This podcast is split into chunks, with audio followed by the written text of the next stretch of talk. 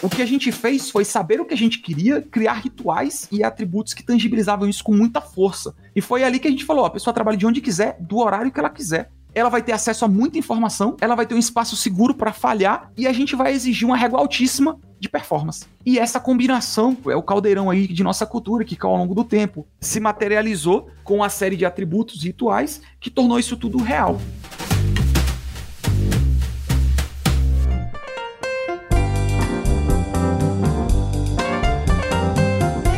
Olá, olá! Está começando mais uma edição do Canary Cast. Eu sou Bruno Capelas, líder de comunicação do Canary. É um prazer estar aqui com vocês para mais uma edição desse podcast especial. Quem está do meu lado hoje na bancada é o Marcos Toledo, Managing Partner do Canary. Tudo bom, Marcos? Olá, tudo bem? Tudo certo. Quem está aqui com a gente para bater um papo hoje sobre seguros, trabalho remoto e vários outros assuntos é o Igor Mascarenhas, CEO e co-founder da Pier, uma insurtech que o Canary tem o orgulho de ter investido lá no comecinho. É, Igor, tudo bom? Tudo bem, Capelas. Muito obrigado pelo convite. Que isso, eu que agradeço. O Igor é formado em engenharia mecânica pela Unicamp, teve uma trajetória no ecossistema de startups antes de fundar a Pier, que é a primeira insurtech a conquistar uma licença definitiva pela SUSEP. Isso parece uma sopa de letrinhas e acho que era a minha primeira pergunta para o Igor. Igor, fala um pouco para gente o que, que significa isso e por que, que isso é tão legal, tão importante ter sido a primeira insurtech a ter uma aprovação pelo regulador aqui no Brasil.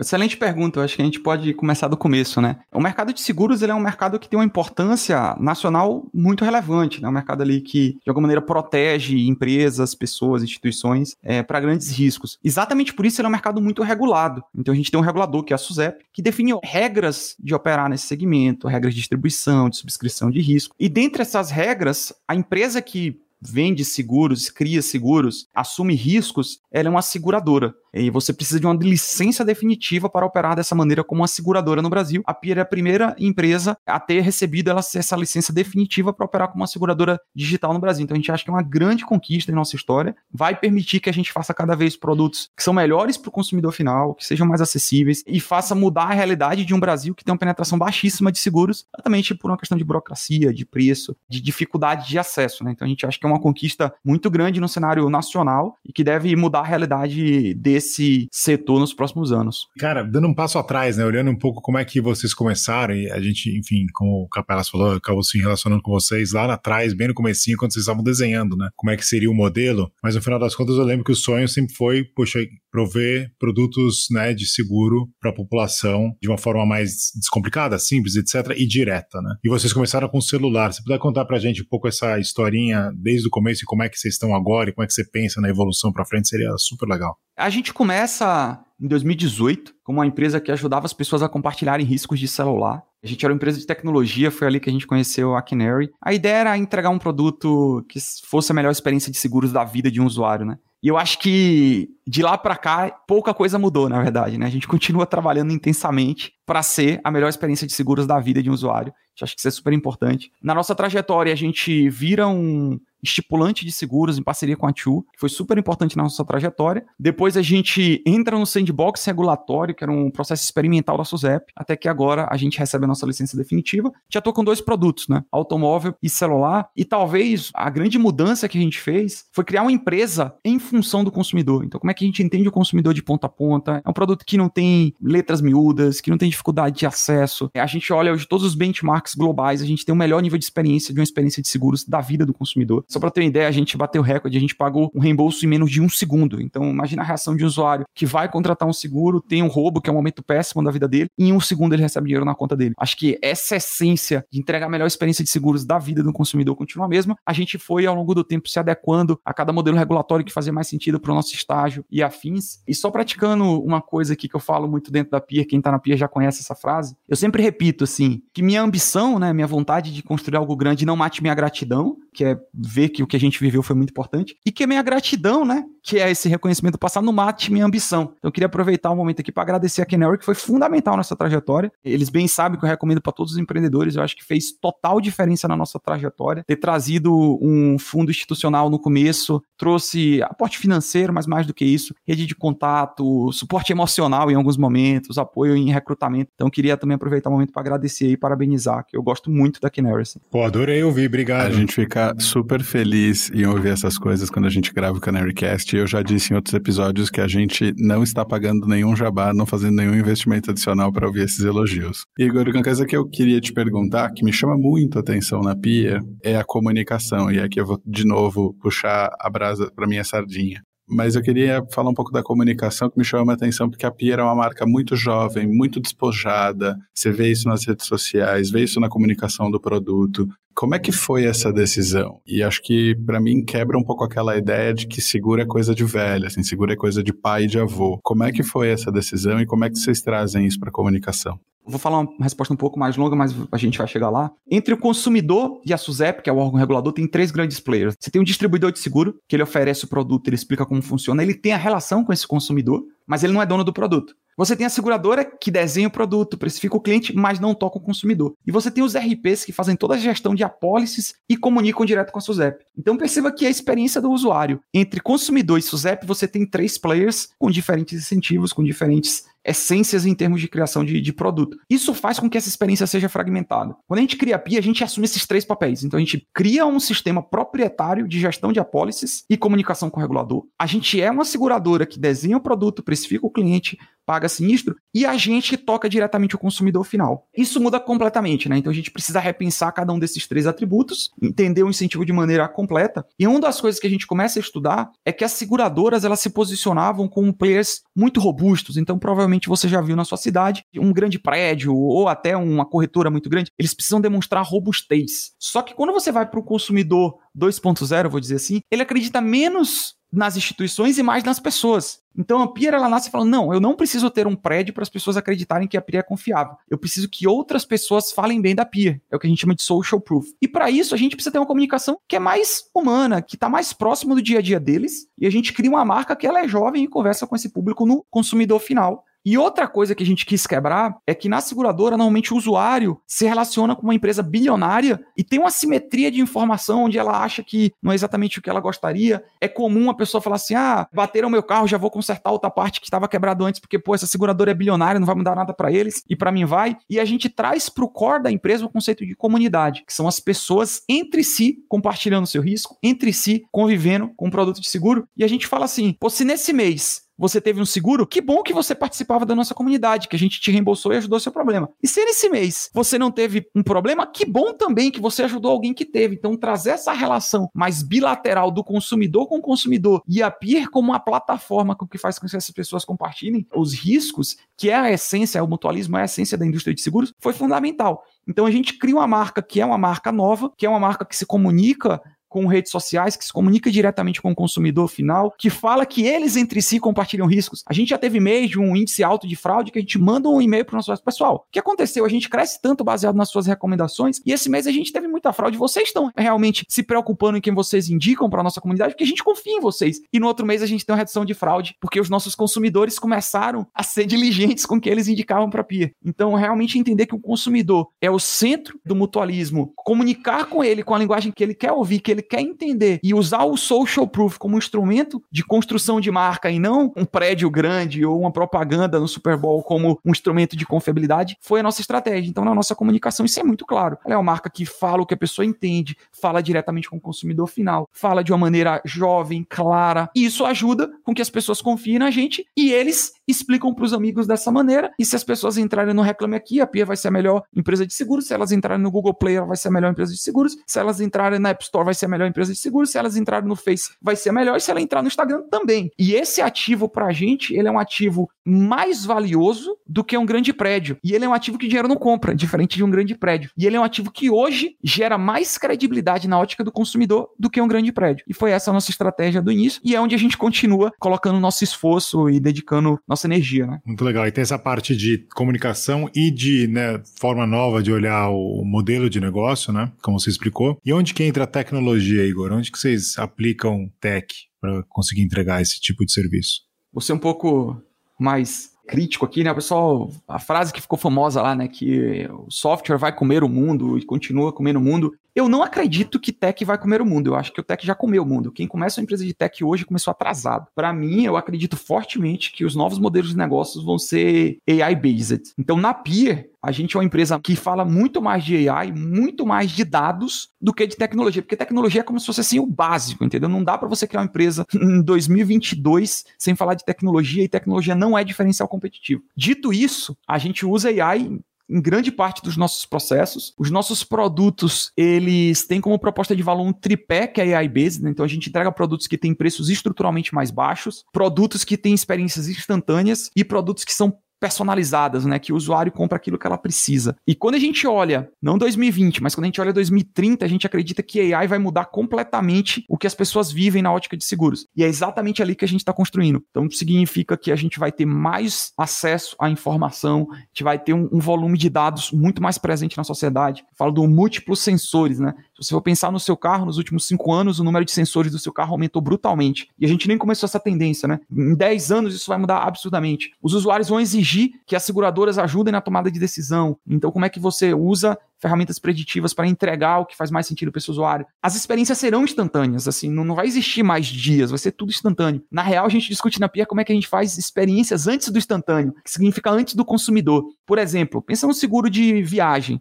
A ANAC sabe que meu voo atrasou. ANAC sabe que o voo foi cancelado. A seguradora tem acesso a essa informação. Não tem por que eu esperar um usuário entrar em contato comigo, enviar a informação para que eu pague um sinistro de um voo que foi cancelado se eu sei essa informação antecipada. Então, as seguradoras vão precisar acessar a informação para mudar essas experiências e entregar antes até do que o usuário precise e ajudar o usuário a se sentir mais seguro, né? É evitar o risco. Como é que você dá feedbacks real time para o consumidor para que ele se sinta mais protegido? Então, a gente acredita fortemente que a AI vai mudar a maneira como os seguros são vendidos, são precificados como é que é a experiência do uso do consumidor, como é que é a experiência de retenção, de antifraude, de precificação. Então, a gente hoje se chama muito uma empresa AI-based e o nosso sonho é ser um benchmark global em seguros a partir do Brasil nesse segmento. Isso é demais e é muito legal porque, ao mesmo tempo que a gente olha para uma diferença de experiência, também não faz muita diferença, né? Não faz muito sentido ficar pensando só na tecnologia. O diferencial está em outras coisas, né? Igor, eu queria entender uma coisa coisa contigo, que é falar um pouquinho mais do Pierbolt, que é esse produto que vocês têm que permite o pagamento instantâneo do seguro, né, após um sinistro. Queria entender um pouco os bastidores de como é que vocês primeiro chegaram nessa ideia e depois tornaram ela realidade, tornaram ela possível até para ter segurança de que não vai ter fraude, como é que funciona tudo isso. Eu acho que a ideia não, não precisa ser gênio para chegar. Todo mundo que abrir um app de um banco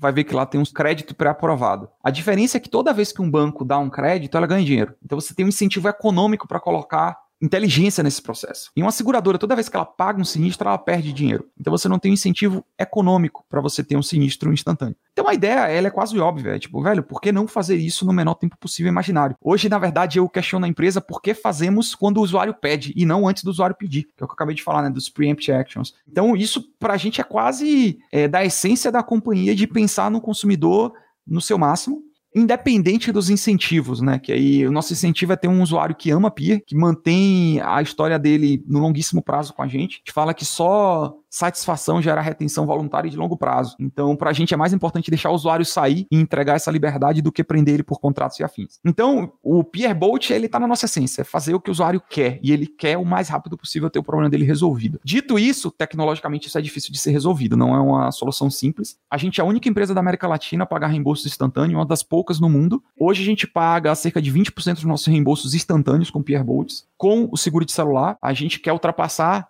a faixa dos 30% até o final do ano, e até o final do ano a gente vai ser a primeira empresa do mundo a pagar um reembolso instantâneo para um seguro de automóvel. Né? E aí a complexidade é bem maior. A gente não falou ainda, né? Mas eu acredito que a construção de uma empresa duradoura e realmente disruptiva passa por pessoas. A gente tem um pool de talentos que é brilhante. Quando a gente foi criar o nosso time, foi trazer uma pessoa da NASA que trabalhava com modelos de dados. A gente tem gente que formou em primeiro lugar no ITA, formou em primeiro lugar na Unicamp. Buscar um pool extremamente talentoso para trabalhar com tecnologias extremamente novas e conseguir fazer isso. Basicamente, a gente foi mapeando como é que a gente podia fazer isso ao longo do tempo, foi criando algoritmos. Hoje a gente tem aí algoritmos de machine learning que fazem uma predição do risco. A gente escora todos os usuários que têm sinistro, a gente vai retroalimentando ao longo do processo. Hoje a gente tem mais de 97% de assertividade nos nossos pagamentos instantâneos. Então a gente está extremamente feliz. Mas no limite é colocar gente muito boa com um desafio muito grande, incentivar todo mundo para chegar lá e a pergunta que a gente faz dentro da Pier hoje, como é que a gente paga o reembolso antes do usuário pedir? Porque esse é o próximo passo, né? E como é que a gente aumenta o volume de reembolso do celular instantâneo? Como é que a gente cria o reembolso instantâneo do automóvel? Mas eu destacaria desafios tecnológicos muito grandes, com uma equipe muito talentosa, com um direcional claro e testes, né? Eu acho que você tem que testar sempre, aprender com teste. Você precisa arriscar, perder dinheiro para chegar em grandes entregas. Só uma curiosidade, Capelas. Hoje na Pier a gente opera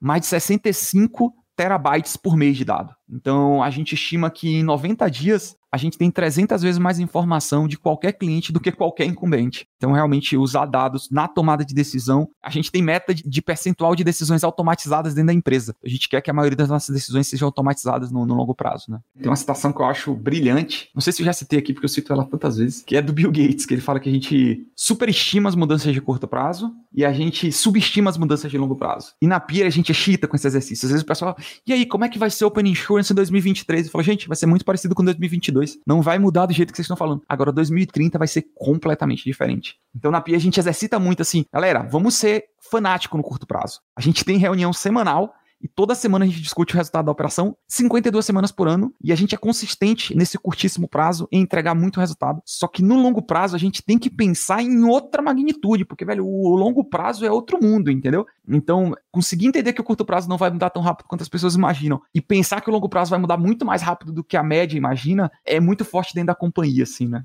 Tem uma coisa que eu acho que tem a ver com isso, com essa coisa da cultura e da cabeça de transformação, que acho que até uma coisa que a gente conversou recentemente também com o, o Mauro Dancona da 180, que também está no setor de seguros, e que me chama muito atenção. Acho que também tem startups de saúde que tem essa preocupação, que é você tá lidando com uma coisa que lida com uma dor muito aguda do usuário, né? Ele teve um problema, ele perdeu uma coisa. Não dá para você testar de qualquer jeito, sair arriscando. Queria que você dividisse um pouco ao longo da história da Pia, como é que foi esse processo processo de testar, de fazer iterações de produto, mudanças, mas ao mesmo tempo com essa coisa da responsabilidade de atender bem o usuário, porque ele está lidando com um problema, putz, o carro dele foi roubado, o celular dele foi roubado. Não é uma coisa que você pode simplesmente arriscar na PIA a experiência do usuário é inegociável. Então, assim, a gente pode fazer tudo errado para dentro, mas para o usuário é impecável. Eu costumo citar o exemplo, imagina uma propaganda da Gol. Esse ano tivemos um ano muito bom, transportamos 800 mil passageiros, foi um ano muito positivo, só tivemos duas mortes. É impossível uma, uma campanha dessa, entendeu? Na PIA, eu falo, galera, é, não dá para ninguém morrer.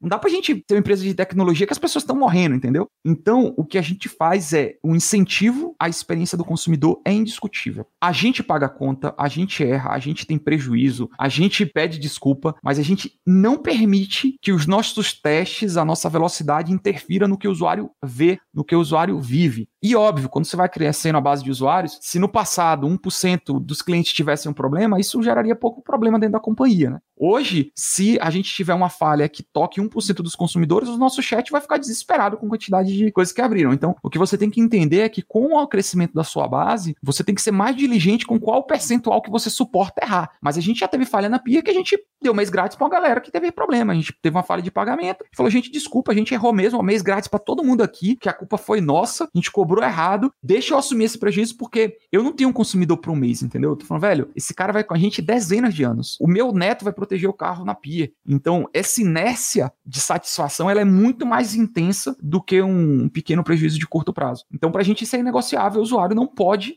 em hipótese alguma, sofrer com a falha da empresa. Mas a empresa tem que falhar.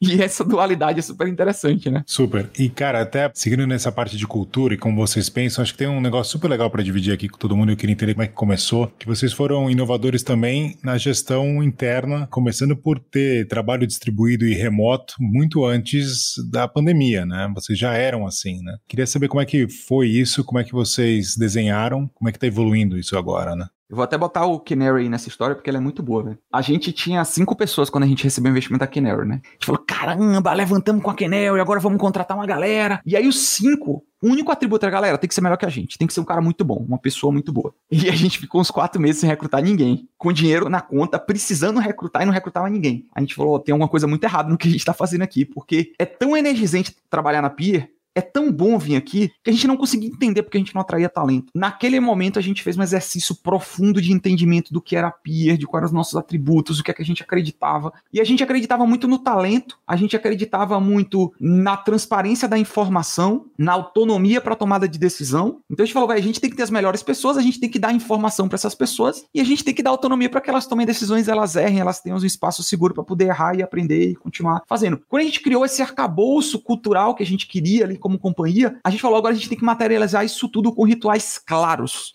E para materializar isso, a gente foi falando, pô, transparência, ó, o salário da empresa vai ser aberto. Então, se tem uma informação sensível, é salário, então vamos deixar ele aberto, porque isso aí vai materializar um, uma coisa que era importante pra gente naquele momento. Pô, como é que a gente vai entregar essa autonomia? Pô, a pessoa trabalha de onde ela quiser, a hora que ela quiser. Se eu tenho uma pessoa talentosa, eu preciso saber se essa pessoa entrega resultado. Se ela entrega resultado, não importa que horas ela trabalha, não importa onde ela trabalha. Se ela não entrega resultado, ela também não tem que estar no nosso time. Então, o que a gente fez foi saber o que a gente queria, criar rituais e atributos que tangibilizavam isso com muita força. E foi ali que a gente falou: ó, a pessoa trabalha de onde quiser, do horário que ela quiser ela vai ter acesso a muita informação, ela vai ter um espaço seguro para falhar e a gente vai exigir uma régua altíssima de performance. E essa combinação é o caldeirão aí de nossa cultura que ao longo do tempo se materializou com a série de atributos rituais que tornou isso tudo real. Então a gente revisitou termos, né? A gente não gostava da palavra remota, porque se você for pensar uma ilha remota, é uma ilha que está no meio do nada. A gente falou, não é que essa pessoa está no meio do nada, é um pedaço da pier que está naquela região. Então a gente cria o conceito distribuído, que as pessoas são a pier distribuídas, elas estão em qualquer local. E também nesse entendimento a gente cria uma cultura de offsites. Então periodicamente a gente agrupa os times para que elas tenham bonde, né? Que elas se conectem e periodicamente a gente tem um offsite anual da empresa, onde todo mundo se conecta, não é para desenhar o planejamento estratégico da empresa. É pra gente ficar junto, pra gente se abraçar, a gente se conhecer, um saber a altura do outro, essas pessoas acreditarem que elas têm canela, entendeu?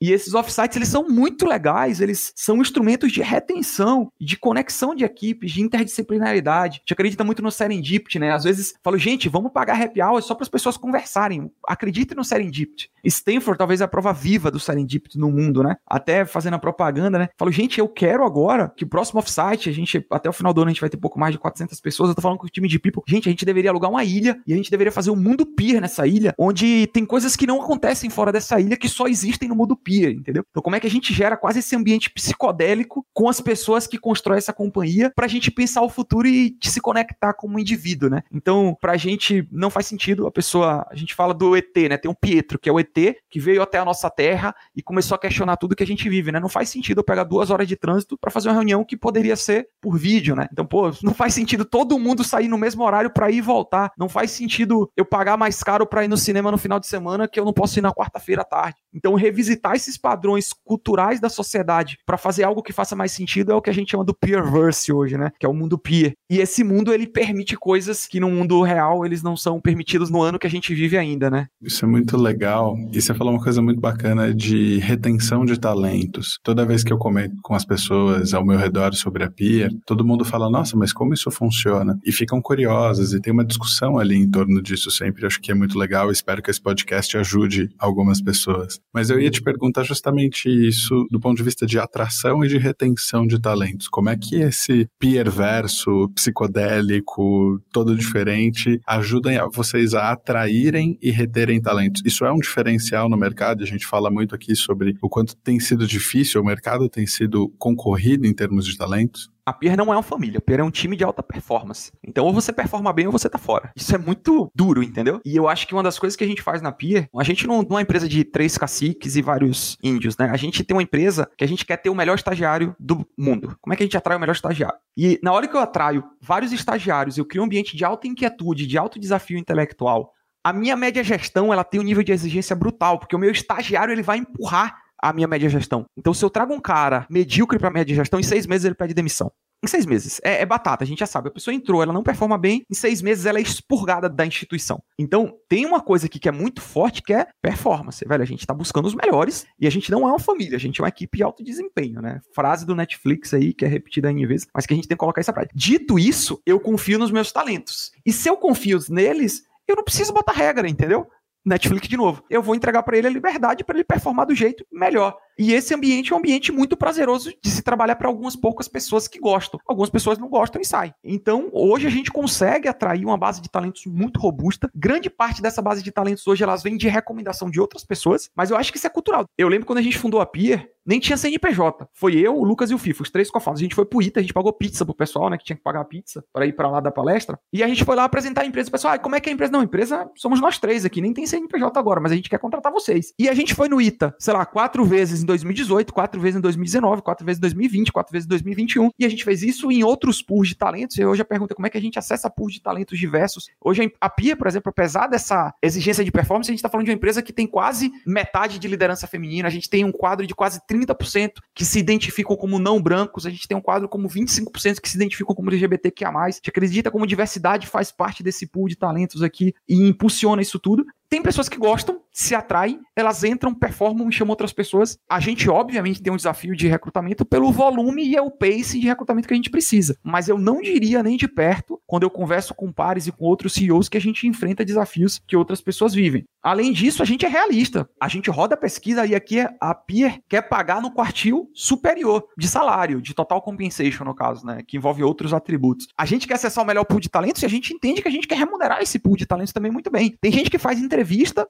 e que a gente dá uma oferta para ele 60% maior do que ele recebia, porque pra gente não importa quanto você ganha, importa o que você vai executar dentro da empresa. A pessoa fala, nossa, mas é porque você, se você tivesse dentro da Pier hoje, você receberia isso. Tem pessoa que recebe aumentos aqui progressivos, tem gente que cresceu muito rápido dentro da companhia, porque ela performa muito bem. Pô, o nosso diretor financeiro, né, é um cara de menos de 30 anos, é um cara brilhante que performou e cresceu super rápido dentro da companhia. Então, esse ambiente, ele atrai talento, o tipo de talento que a gente quer. Eu acho que hoje não é o principal issue da companhia, né, a atração de talentos e retenção, mas óbvio é uma preocupação minha como construção de companhia, uma companhia que eu falo, meu neto tem que proteger o carro dele na pier, entendeu? A gente vai ser uma empresa que vai passar dos 100 anos. Então quando a gente fala esse tipo de coisas, esses atributos eles começam a ser muito importantes. Super legal, cara. Ótimo sempre te ouvir, te aprende pra caramba. Eu queria saber sobre aprendizado, assim, o que, que você conseguiria dividir, e você até já teve um histórico grande de ajuda ao ecossistema, né, de, de startups e de empreendedorismo. O que, que você dividiria hoje, depois desse monte de experiência que você está tendo por aí, com novos founders, né, com pessoas que estão começando empresas novas, desde o lado de transparência, né, que vocês são super transparentes internamente e externamente, mas certamente não é fácil fazer isso, até todas as outras dificuldades que vocês passaram nesses anos, né, que foram poucos, mas mas é ano de cachorro, né? Então super longos também ao mesmo tempo. O que, que você dividiria mais, assim, para quem tá começando? Eu hoje seria mais agressivo em talentos. E eu tô dizendo que a gente é bem agressivo, mas eu seria mais agressivo se eu começasse a peer. Normalmente eu traria mais gente sênior mais cedo, eu traria mais gente boa mais rápido, me prepararia para fazer uma empresa três anos à frente do que eu sou hoje, sem medo. A gente faz esse exercício hoje, mas eu faria ele mais intensamente, mais early stage é, a gente fala de Huffer's Priorization aqui, né? A gente é muito crítico com priorização. Sei lá, pô, Marcos, se eu te perguntar, você prefere perder a mão ou o pé? Porra, mas os dois são péssimos. Eu falo, beleza, mas você tem que escolher um. E aí na pia o exercício é assim, entendeu? A gente tá o tempo todo, a gente brinca, é tiro na pé ou na mão, né? Você quer no tiro na perna, na mão esquerda ou direita. Mas essa exigência de priorização, porque quando você não prioriza, o acaso vai priorizar por você. E pode ser que o acaso não seja o melhor instrumento de priorização para você. Então, ter uma conscientização da priorização mais intensa, acho que eu faria isso com mais intensidade. Eu acho que eu teria mais foco. Por exemplo, né, eu já falei isso publicamente, mas se eu tivesse nascido com a Pier, com o que eu sou hoje, hoje, eu teria ficado mais tempo no celular, teria sido mais agressivo no celular, porque quanto mais produtos você entrega, mais complexo fica a sua operação, mais complexo fica a sua comunicação. Muda tudo, né? Então seria ainda mais xiita com a priorização, com o foco, com o entendimento de complexidade como uma constraint de crescimento. E eu acho que assim, cultura, talento é, é o que entrega. Então eu falaria para todo mundo se preocupar isso. Aí, sendo um pouco mais explícito, eu gosto muito de investimento anjo, acabo fazendo uma série de aportes e afins, e eu sempre tenho um papo com o CEO. Eu falo, velho, eu quero saber quem é o CEO. Ah, que a gente não, não, não tem. Três, tem um tem que ser CEO. Eu acho que entender o papel do CEO demorou para mim. E hoje, eu, quando eu vou fazer investimento anjo, eu vou lá, primeiro qual eu falo, eu quero falar com o CEO, eu quero espremer o cara, eu quero te falar, vai, eu não sei se você sabe o que é um CEO. E saber o que é o papel de um CEO, e aí eu aviso é pros CEOs, né? E pros não CEOs que entendam também esse papel, porque você vai maximizar o resultado da companhia, é fundamental. Eu entendo melhor esse papel hoje, de ser o visionário, de que é quem estica a companhia, de levantar funding em outro patamar, de ir para talento em outro patamar, de entender de governança, de incentivos, que era uma coisa que eu tinha menos consciência quando eu fundei a Pia. Então acho que co-founders entendam o papel do CEO, CEO entenda o papel do CEO, não CEO entenda o papel do CEO, que eu acho que demorei para fazer isso e eu acho que isso é, muda o pacing da companhia também depois que isso fica mais claro. Perceba que eu, eu vou falar de uma empresa um pouco maior, né? Quando a gente tá falando de 200 pessoas, eu tenho que falar de governança, de incentivo, de estrutura de equipe, mas no frigir dos ovos, se você cria incentivos corretos desde o começo, você atrai os talentos corretos, uma cultura correta, eu acho que o resultado ele é consequência, né? Do exercício diário e consistente. Eu falo, velho, a gente, segunda-feira, 52 semanas por ano, a gente discute o resultado da companhia, a gente discute porque a gente bateu a meta, porque não bateu e o que a gente vai fazer para bater a meta dessa semana. Eu acredito na construção de um império, é necessário tempo, é necessário consistência. Então, esse exercício consistente, é muito importante. Então, tem bastante coisa aí, né? Mas eu conseguiria dividir claramente entre papel do CEO, governança, incentivos, consistência, pacing, talentos seniorização de time, cultura correta, atração de talentos. E aí um terceiro elemento aqui de priorização, de tomada de decisão, de tomada de risco, de entendimento de complexidade operacional, complexidade de comunicação. Então esses três pilares aí como agrupamento de, de ajudas, né? Você falou essa coisa das escolhas da priorização, isso é muito, muito interessante. Marcos tem uma pergunta para você daqui a pouco sobre isso, mas antes disso tem uma pergunta que tá ficando meio clássica aqui no Canarycast, que eu acho que seria legal também você contar um pouco pra gente, Igor, que é quais são as métricas que vocês são obcecados na Peers? Vocês olham para as métricas, né, para as metas toda semana. Quais são as principais que vocês discutem que vocês ficam mais nervosos se não tá dando certo? Bem fácil essa aí, na real. A empresa, nossa formação é toda de engenharia, né? Então, se você nem sei quantos por cento do time engenharia e exatas de maneira geral, mas eu chutaria sem medo de errar que uns 80% do time aí deve ser formação de exatas. Então, a gente é muito data-driven. Eu hoje olho sempre um tripé para saber se a empresa tá bem. Crescimento, então, métricas de crescimento, no Vanik Metrics, né? Tipo, velho, receita mesmo, vamos pra receita. Ah, mas eu tenho usuário, ah, eu tenho page views. Não, mas beleza, no, no, no bottom lá, receita e aí com crescimento outras métricas financeiras, mas crescimento. Segunda métrica, satisfação do consumidor, NPS. Às vezes o NPS é cego e eu quero dar um deep dive em outras métricas, porque hoje a gente tem 80 de NPS, parece o NPS world class, mas eu ainda acho lá aquela propaganda dos três passageiros que morreram, entendeu? Pô, apesar de 80 de NPS, tem passageiro morrendo, como é que eu vou lá naquele passageiro não deixo ele morrer? Não, não... Mas NPS é um, é um norte ali da companhia. E um terceiro, de satisfação interna, né? Que a gente hoje ou mede o Engagement Score ou o INPS, que é quanto que as pessoas recomendam para o trabalho. Eu sempre tenho esse tripé de métricas, e eu tô falando das métricas mais high level, mas eu sempre vou ter métricas secundárias para cada um desse tripé, né? Mas a PIA se estrutura, se planeja e acompanha os resultados nesses pilar. Crescimento, satisfação do consumidor e satisfação das pessoas que trabalham aqui. Boa, Igor. Pô, Obrigadão, cara. Acho que a gente tá chegando aqui no final. Queria te agradecer, assim, sempre a gente aprende pra caramba. Acho que vocês são um exemplo, assim, não só de uma super empresa que a gente é super orgulhoso de ser investidor do ponto de vista de produto e serviços que estão entregando, mas também de aprendizado de como gerir uma empresa, construir uma empresa desde o começo com uma missão enorme, assim. Então, parabéns. Super legal mesmo. Última pergunta, só você falou de escolha, você falou, pô, perdeu a pele, a mão. Queria saber, se você tivesse que escolher agora, você preferia ser o único ser humano azul do mundo ou ser feio? Pô, eu acho que eu ia pro azul. Não sei por que não, velho. Essa aí foi do fino, mas eu acho que o feio tem muito, né, velho? é, talvez você ia ser bem famoso, né, azul. Imagina o seu Instagram, né? É, eu, eu iria pro azul, sem dúvida. É, vamos pro azul. Véio. Pô, mas podia ser o único ser humano rosa do mundo, já que aí ele já fica on-brand com a Pierre, poxa. Verdade, ó. Aí tá vendo aí? Errei a cor. A evolução. Aí do rosa você ficou no-brainer a pergunta, né? Não teve nem priorização, né? Boa, cara. Obrigado. Valeu pelo tempo, hein? Igor, obrigado mais uma vez por ter topado o nosso convite, ter vindo aqui no Canarycast. Foi um baita prazer, uma baita aula pra gente. Espero que você tenha gostado também. Obrigado, pessoal, pelo convite. Prazer todo nosso. Eu repito N vezes, eh, não pagaram jabá nenhum para mim, é verdade. Mas tudo que eu puder fazer para ajudar o Canary, ajudar outros empreendedores, eu acho que isso é sensacional. Vocês mudaram a realidade do CID no Brasil. Você tem N empreendedores levantando rodada CID com qualidade, com velocidade, com competição. Foi a Canary que mudou essa realidade, eu não tenho dúvida disso. Já falei pro Marcos, libera um espacinho aí para eu fazer um investimento na Canary no próximo bet. Já pedi, vou pedir publicamente aqui, né? Pra próxima vai dar certo. Mas é um prazer ajudar. Tudo que a gente puder fazer, eu vou ser sempre grato e puder contribuir, tô aqui. Maravilha. Obrigado, Igor. Um abraço. Abraço, pessoal. Valeu.